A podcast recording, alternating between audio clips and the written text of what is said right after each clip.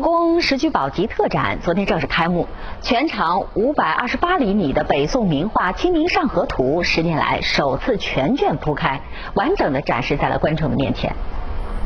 全卷五百二十八厘米的《清明上河图》在故宫武英殿铺展开来，而且在注释中增加了题跋、印章等出处。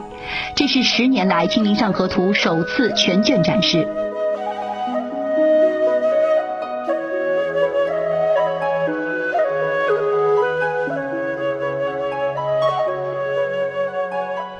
你知道那个故宫展出那《清明上河图》那个，对，不是有很多那个每天涌进无数人。号称非常有文化的文化人儿，然后挤进去要看吗？你知道吧？我不知嗯道，你看，找到一个没有文化的，我没 文化，多可怕这！ 怎么来讲讲吧？就是因为故宫博物院前两天展出了这不个是前两天，好像一直持续到十一月啊，份不，吧？就他从前两天开始展对。那这是为十一做准备呢吗？在这儿不是，它那个镇馆之宝啊，这这这这传世的这个珍宝《清明上河图》真迹，上一次展出说是在三年前吧，而且这次展出之后要封藏十年，就、哦就是它要休息。对你知道吗？这就这种这这这种珍宝，就是说说白了就这是见个见噱一头面吗少一面了，对哦，见一面少一面因为你了。每次拿出来的情况下都是会有一些损耗，对对然后而且都是一些不可逆的，而且基本也没也也没有人去专门修缮这些这些这些东西，就是你修不过来，没它有那么就它是那么大长的现画圈，现基本存没有的技什术么用。是修复不了的。对，现在好像这个电视节目这个拍宝节目也是很火的，基本上就是通过这些节目也认识了很多古玩真迹哈。然后盛世收藏嘛，对啊嗯证明现在是太平盛世啊。对，过去这一个破锅破碗儿破瓢儿的，我觉得还是我觉得还是人有，你就们你们是家里都有什么古？那我不能在节目里 说我的， 你家镇夫宅人之都宝不知道呀。算是小金库是啊吗？嗯不不不，对，然后他说那个挺有意思，因为为什么呢？因为他这广而告之之后吧，一下去故宫参观的人那个游客量就上来了。嗯，但是呢，他是在那个他展出的是在宝英殿展出，好像是，但是他是限流的，就是他哦每次就只能放进好像是两百个人进去，而且进去之后会马上会有人催催你就不要停留。继续往前走，而且他呢，我希望大那个游客呢选择早早间或者晚上，就两个那个人相对少的时段，所以他们就开玩笑说呢，说就你就一大早从午门那里你就排队，嗯然后一开门你就直冲宝英殿，然后在那儿再排队等六七个小时听着像上进去朝似，的。然后可能看 不了看不了两分钟你就出来了， 然后说而且那个就整个那展示它灯光很暗，因为它要。保护文物嘛，然后说趴在那玻璃窗里往往往里一看，说那个窗户上那个拍的那手印儿啊，说你也看不清楚是什么了，就哎呦，这是一种感觉，这是时尚最新的时尚。嗯是吧？就看手印儿啊，就是透陈老过师透过想手去印这，啊个带带那个哈未婚妻 去追一下这个时尚，不是你把未婚妻这个事情透露出来，这个事情是对很多听友的这个一个 一个一个嗯重一个大重大的打击，对，哈对对不是 你不这是在这里你可以配个什么惊雷之类的， 哎呀， 哎，这期节目您来剪的呗？我我觉得此处应该有掌声。 你们就去过几次故宫？故宫最早的时候是小呃，基本上上小学的时候。然后呢，实际上因为因为当时孩子是没有对这个东西有太多的认知，然后 只就是这么说吧。你上一次去故宫是什么时候？啊小学嘛，我我就我就不愿意透露我的 节目。基本上就是这么一个，都是这么，这都是在那个年龄段嗯但去过的，是就后来再也但没是去你过。像我朋友就是土生土长的北京人，到现在一次都没 去过呢。行你看，你看说点儿上了，是这啊吧次带着去吧哈。 看手印儿去， 对，但是我想说的是，我对故宫的印象，它前面那么多什么宫殿，实际上太和宝和什么这些店，我我其实都没有什么印象了。但是我唯一有印象的是它的钟表馆。哦，为什么呢？嗯，就是因为因为实际上，呃，就是那个那个里面，就是说咱们手表对一个孩子来讲，手表他是知道有这么一个东西的。嗯，然后呢，他在里面看见了各种各样的，包括是就是我现在忘了，就是有没有就是呃，都都是艺术品嘛，都是那种包括有有很大的，有很大的，有很小的，然后有有有各种珠宝做的，然后就这那那些东西对我来讲，钟表馆其实当时并不大，就是那么那么相对于其他那些店都都是比较小，所以我对那里面东西就是还是有印象，而且那个那个那个里面是我们赚的比较多的，因为当时我记得我去的时候已经是快中午了。然后因为呃呃走的也比较累，然后就到那个到那个里面，所谓就是歇一歇，看那哎一里看。边大殿里头倒都是挺凉快的啊，不管外边有多热，一阴气进重一进去之后可凉快可凉快了。有人讲就是阴气重嘛，对对对因为不确是实说是那个他们在是的，它是他们建筑的这个风格导致了这个，他，因为他挑高，他高啊，那个建筑。就是说以后买对房子吧要买复式啊，所以就凉快。它不是夏天复式，它那是把复式打通了。对，是吧把复式打通了啊。而相对来说里边人少吧，啊，当然说现在人很多了啊，就对啊那个时候人还是少吧，嗯那就就就那种，就跟开了空调一样，对，冬暖夏凉啊，不，他们也得用冰，就是你你想是我吗们住的我有啊我们家住的地方是冰窖口嘛，对吧？嗯，冰窖口是干嘛的？不就是以前给皇上送冰的地儿吗？存存冰的地儿吗？对不对？就他们也是用冰，然后拿那个扇子，哗哗哗地哎，你扇啊这个们凉你们风。去过台湾的故宫？台湾那叫故宫博物院，故宫博物啊，院、对，对，那那个那个我去过，我还去过两次。你觉得这两个差距在哪儿？嗯他那边就是他的博物院里基本展示的是宝贝，就是而宝贝，比如小小说玩意是儿呃这边的故宫把宝贝运过去，运过去了嗯所以不可能有大殿。但是所以就是说，你按宝贝来讲，那太和殿算不算宝贝？那肯定也算是宝贝。它这种东西它那是没有的。嗯嗯对但是你要说有一些宝贝，比如说，呃，你要如果说价值来看，那可能有一些艺术造诣比较高的这些这些宝贝，咱们说那可能那边有。那你比如说，呃，前年那个这个我去的时候，其实是富春山居图，嗯，刚刚休展两周的时间，我我没有看上，没赶上啊就没赶上。其实那种东西，你看，就是这这是一幅也也是一幅名作，对对吧？对这这就是它有好多，包括上面呃就是好在吹清明的上河在咱们这儿呃，啊，吹的最多的什么什么翠玉白菜呀、什么啊什对么翠玉红白菜烧肉这东西，那块石头其实真的都是镇馆之宝。对，就是你要说不差光别，是镇馆之宝，应该说是两岸就是中华民嗯族共同的这个瑰宝，就是国宝，绝对是国宝级的。对，嗯，而且我觉得这两个东西你没法去就比较说哪个更好。其实咱们是我觉得一体的嘛，啊，咱对们，是一家人，对，对对，一奶同胞。没错。台北故宫博物院它的那个本身定位就是说更偏重于博物馆，嗯，它本身也它就它是叫新建的故宫博物但是馆它啊，展出的都是历史文物。那你说北京的那个故宫，它本身是个遗址过去过去的皇家的那个宫殿是吧？嗯，宫殿是遗址皇帝过去，对它本身其实就是个文物，嗯，那至于说里边展出的这个展品的话，它是有一个历史的一个流转的过程的，对吧？那嗯那 个其实推荐大家去看一本书，我看过这本书，嗯，是一个日本人写的，野岛刚，他写的是那个两个故宫的离合，那对哦这个说好像有，对嗯，他就是讲的，就是说这台北故宫它是怎么来的，然后这些文物是怎么。就是辗转去去到了台北，嗯然后他也讲到了后来就是两岸关系缓和之后，这两个故宫之间的交流挺有意思。关键就是说咱们为什么就它是没有一个日本人的视角，对嗯我觉得就是是值得去看的，因为它不带这种意识形态，不带有体感情制的色彩批判的东西嗯嗯嗯去看这段历史，你客观的可能你会对多一个新的视角去了解这段历史。所以推荐斯皮尔伯格来拍一 部中国抗日题材的电影或电视剧， 我相信肯定比咱们要哎，客不，最观近上客映观的许有一多。部那个韩国的抗日片吗？暗杀，全智贤主演的，讲的是中国他讲的就是哦的吗抗日，讲的是韩国抗日。韩国抗日，我就说你得以第三视角是但吧是？嗯我看我看到那个影评，反正就说拍的很爽啊，然后说那个再次让国内汗颜，嗯，就说咱咱这嗯那是个是为是为什么汗颜？拍的好，啊很好拍。就是你感觉就是反反反正大都是大家说了，啊他就说觉得韩国电影和中国电影就是就是同一个题材，大家都拍，你就能看出这水平差距来了吧？那它算是商业电影是吗？商业电影，啊，那那绝跟对是国商业内那跟国内的主旋律《百团大战》知啊肯我道们定是手不一样撕。鬼子，对，你要知道那个冯小刚在拍《集结号》的时候请的也是韩国团队，韩国的商业电影其实很成熟了，已经。嗯，十一了，这这个故宫马上又要人满为患了，抓紧时间去看看吧。就十一，你敢 去？我就说趁现 在啊，在北京的人啊，不知你可死以活的抓去紧看时看。间去看看。 我其实我刚才想说故宫那个人不说，就老人讲说在故宫里工上班的人啊，嗯嗯那个一清早那个进门前一掀帘子，不是先得站院里先咳嗽一声，说我来了是吧？啊我来了你们这然后又带着封建迷信色彩别了啊。别你别这撞上什么那个就不该那个你、你看见的东西，嗯，那就是说那里边飘荡着很多骨灰魂野鬼， 就有甄嬛在里头。就是赐你一 掌红我再不说。嗯不是那时候什么什么，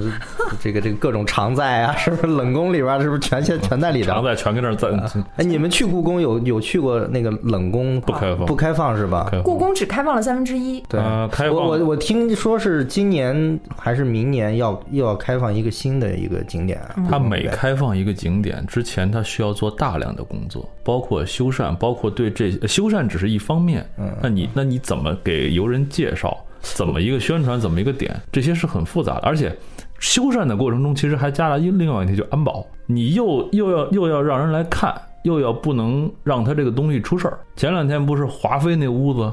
去年不是有一个吗？闯进去把一东西给打坏了。你说这种事儿一来，它就没法再展了，对不对？因为因为它里面的每一件东西都是绝无仅有啊的。，对嗯，而且它那个宝贝绝对不是说像搁搁一大展柜都给你展的，不是，它就原原封不动，它就它就搁在那儿。那你说说，好家伙，谁过去？我觉得可碰一能下儿跟那个建筑格局也有关系。就是说，中国中式的这种建筑格局，一旦你人很多人拥进去之后，就特容易就碰到这儿，碰到因那儿。为你不它觉得吗？就是就是我们我在卢浮宫也参观过，我就想我回刚才他讲的时候，我就回想卢浮宫的那个，嗯它是一个长长走的廊那么一个走嗯走道儿，然后它嗯展品就在两侧。嗯其实你说它那个展品就更多，对，但是你不至于说那个他是把就人都集中了，集中在那个对长因为廊大家上都在，这对对这这对，条因路上为走嘛，就跟看画展似对，的。因为它对啊就是设计的用来让你来参观展品的。而故宫对原来是住人的，住人的，你说你们家能那有当卧一室百人是吗？对吧也不是啊卢浮宫过去也是呃过我知道，但是就是它已经改成让你可以可以去看这个这个这个展品，咱这儿没法改呀、嗯你说你你说你说你把太和殿打通了，弄弄弄一个大廊，好，旁边都是宝物，没问题，可以啊。而 且以他那每文年的文物专家这得个疯了呢，可不。就是嗯承载的这个接待游客的这个数量来说，恐怕也是。反正意思我的意而思且就是从，展品数量来讲，我觉得卢浮宫远远超过故宫。那肯定的，卢浮宫是全全世界的呀，对啊是是是，卢浮宫还有埃及的东西呢，对，那木乃伊什么的呃嗯就法老那个那个就没敢拍，我老觉得它有邪气儿。啊，对，也那个是怕受到诅咒。嗯对，那个是你是一天我都没敢转了吗？转不完吧？它是通票两天吧半？天儿，我就转了半天儿，连一层的三分，可能一层的三分之一，就这么个概念。你在里边待三天吧，三个整天。对，三个整天我。觉得就是基本上走马观花你都能走到了。基本上中国旅游团就就是导游带着你先看镇馆三宝啊，来看蒙娜丽莎，这个这个是那个什么胜利胜利女神啊、嗯嗯啊对。然后还有一个是什么来着？反正就镇馆的这几样，带你看完了，好，自己活动啊，半个小时之后即可。蒙蒙娜丽莎不是半个小时之 后？啊对对对对，他们他们都是这样。对 对，蒙娜丽莎前面门全是人，但是不是说那幅不是真迹吗？也不敢展出来，因就为跟清明上当时河我图一看样，的时好候像也是也觉得不敢挺就是展挺出来奇怪的，因为你想他那油画就那么就那么就那么摆着，他也没有任何的，就是说也不像咱说遮罩是啊，吗？没有任何的那个遮罩，也没有什么玻璃嗯他们也罩的分。高仿，那那那就是丽假莎稍微好一点，它围起来，就说你对要跟它有一段对有距离离啊对啊啊你才能那看个了。说那油画它时间长了，它那个颜料一样也会剥嗯落呀。菠萝，所以我们当时就猜说，会不会这些全是仿制品？他们可能也分分这个 A 货，这因为种咱也看不这懂种啊事儿，这种事儿吧，这种事儿有这种可能。因为我觉得只能说油有这种画起码可能对我对咱看来就都一样嘛，不懂啊。好好的赖的，反正看着都差不多，看着都是颜色挺鲜艳的，就是是哎，其实要这么一说，我还真是希望认识这个故宫博物院的馆长，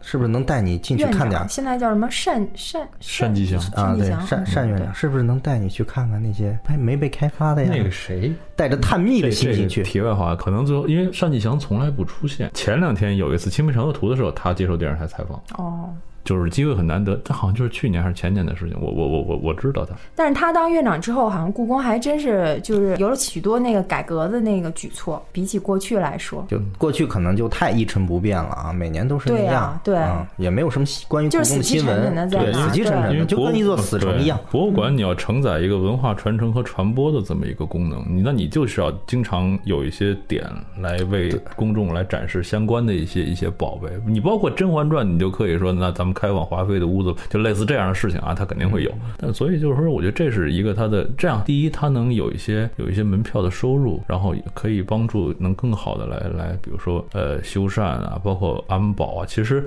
其实博物馆也体现了。很多高科技的东西在里面，嗯，对，那是尤其是咱们这种，就是在这种呃嗯旧房子的情况下，你还要保证和湿度、温度、温度光照、嗯对人流、呃警报，然后还有等等等等安的全一一啊系列的东西，就这种都都都都算是高科技。那高科技，那经费从哪儿来？国家拨款，还有就是靠门票，就这是这是一套故宫现在门票多少钱？那六好十。像是啊六十对，真好真吧的它真就的是分淡季和旺季嗯，浮动票价。但是我觉得就是说，故宫故宫做限流这个事情，我是特别支持。就是应该的，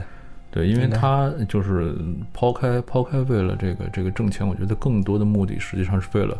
还是为了保护文物，因为你每一块石板的踩踏实际上都是有有损耗的，有些东西真的弄汉坏白玉啊了。哈，汉不对，它包括那个大那个前面那个太和大殿理前面石嗯那个厂，都都都会有那什么。你这旅行团好几百人，夸夸过去了，实际上，你这个这个，咱们说，咱们不说这再就刻就个什就么提到此一游啊嗯要，要提到素质，有什么这那的这种东西很难，你你很难控制。